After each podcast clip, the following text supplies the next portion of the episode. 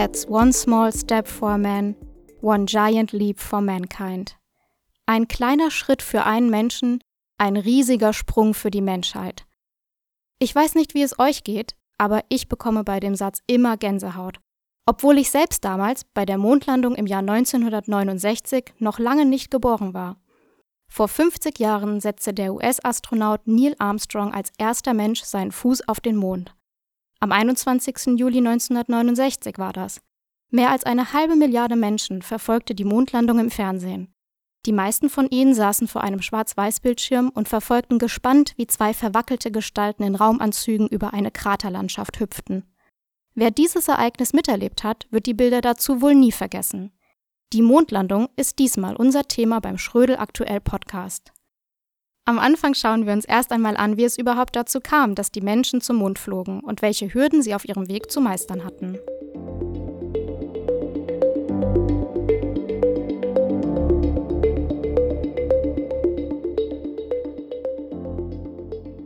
den Weltraum zu erkunden. Das war und ist immer noch einer der größten Träume der Menschheit. Aber so einfach war dieser Traum nicht zu verwirklichen. Nur mit weit entwickelter Technik und unglaublichem Aufwand gelang im letzten Jahrhundert endlich der Vorstoß ins All. Und zwar waren es die Russen, die am 4. Oktober 1957 den ersten Satelliten ins Weltall schossen. Sie nannten ihn Sputnik 1 das bedeutet so viel wie Weggefährte. Die kleine Metallkugel umrundete die Erde und sendete Pieptöne aus, die Menschen zu Hause auf der Erde sogar mit Kurzwellenradios empfangen konnten. Was ich aber noch nicht verstehe, ist, warum das den Leuten in den USA Angst machte. Ich habe gelesen, dass man sogar von einem Sputnik-Schock spricht. Das stimmt. Die USA befanden sich in einem Schockzustand, weil der Sputnik bewiesen hatte, dass die Sowjetunion den USA in der Raumfahrttechnik voraus war. Bis dahin hatten die Amerikaner fest daran geglaubt, dass sie der Sowjetunion technisch überlegen seien. Diese Vorstellung war jetzt natürlich dahin. Um die Wirkung des Sputnik-Schocks richtig einzuordnen, muss man noch etwas wissen. In den 1950er Jahren befinden wir uns mitten im Kalten Krieg. Die USA und die Sowjetunion liefern sich einen erbitterten Machtkampf, West gegen Ost, und ein Austragungsort für diesen Machtkampf ist eben das Weltall. Und mit Sputnik begann nun der Wettlauf zum Mond. Hm, verstehe. Denn wenn wir heute über Weltraumexpeditionen sprechen, zum Beispiel die letzte Reise des deutschen Astronauten Alexander Gerst zur ISS, dann geht es vor allem um wissenschaftlichen Fortschritt. Und ohne internationale Zusammenarbeit läuft sowieso nichts. Aber dann ging es in den Anfängen der Raumfahrt gar nicht unbedingt um eine friedliche Mission und wissenschaftliche Erkenntnis? Doch, das auch. Aber befeuert wurde der ganze Prozess durch machtpolitische Interessen. Den ersten symbolischen Sieg des Kalten Krieges trug jetzt also die Sowjetunion davon, weil sie den Sputnik-Satelliten ins All geschossen hatten. Das Beunruhigende an der Sache war, um diese Metallkugel ins Weltall zu befördern, brauchte man ein passendes Transportmittel. Das war in diesem Fall eine Interkontinentalrakete, also eine Rakete mit besonders großer Reichweite. Die wäre in einem Krieg natürlich auch eine gefährliche Waffe gewesen. Die Sowjetunion hatte dann aber noch länger die Nase vorne. Sie schickte nämlich auch den ersten Menschen in den Weltraum. Am 12. April 1962 umkreist Juri Gagarin die Erde.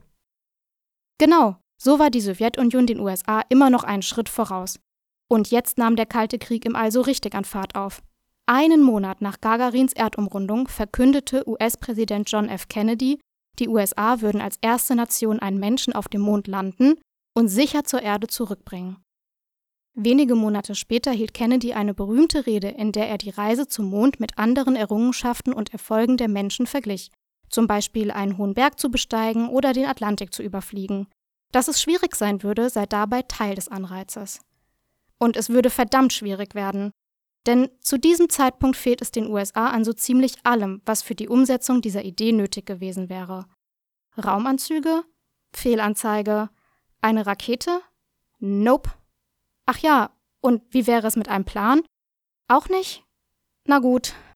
Aber wie so oft haben die Amerikaner darauf vertraut, dass ihnen doch noch was Gutes einfällt. Ja, und so ähnlich kam es dann tatsächlich. Trotz alledem kamen die USA ihrem ehrgeizigen Ziel mit den Apollo-Missionen näher. 1967 startete ihre erste Saturn-Rakete. Sie war 111 Meter hoch, wog rund 3000 Tonnen und ist bis heute die stärkste Rakete, die jemals gebaut wurde. Maßgeblich beteiligt daran waren deutsche Ingenieure, allen voran Wernher von Braun, der im Zweiten Weltkrieg die V2-Rakete entwickelt hatte. Übrigens mit Hilfe von Zwangsarbeitern, die unter sehr schlimmen Bedingungen unter Tage arbeiten mussten und von denen Tausende umkamen. Hier sieht man wieder einmal, wie eng die Themen Krieg und wissenschaftlicher Fortschritt zusammenhängen. Stimmt, das ist die dunkle Seite, die nicht recht zur Erfolgsgeschichte der Mondlandung passen will. Am 16. Juli 1969, zwei Jahre nach dem Start der ersten Saturn-Rakete, war es dann nämlich wirklich soweit. Vom Kennedy Space Center in Florida startete die Apollo 11 Mission mit einer Saturn V Rakete. Vier Tage später, um 21.17 Uhr deutscher Zeit, setzte die Mondlandefähre Eagle auf dem Mond auf. The Eagle has landed, funkte Armstrong zur Erde. Wenige Stunden nach der Landung betritt Neil Armstrong als erster Mensch den Mond. Viele Menschen verfolgten das Ereignis an ihren Fernsehbildschirmen.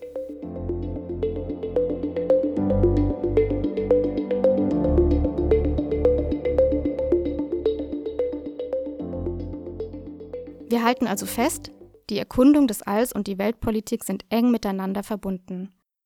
Durch den Kalten Krieg entstand ein so großer Wetteifer, dass sich die USA und die Sowjetunion innerhalb kürzester Zeit gegenseitig übertrafen. Am Ende landete mit Neil Armstrong im Jahr 1969 der erste Mensch auf dem Mond. In der nächsten Folge unseres Schrödel Aktuell Podcasts schauen wir auf die Zukunft der Raumfahrt ein halbes Jahrhundert nach der ersten Mondlandung haben gleich drei Länder, nämlich China, Israel und Indien, Sonden zum Mond geschickt. Worum es dabei genau ging, erfahrt ihr, wenn ihr uns wieder zuhört. Einen Blick in die Zukunft wird es auch geben. Im Jahr 2024 sollen nämlich wieder Menschen auf dem Mond landen. Diesmal, um länger dort zu bleiben. So, das war's für diese Episode. Macht's gut und bis zum nächsten Mal. Tschüss!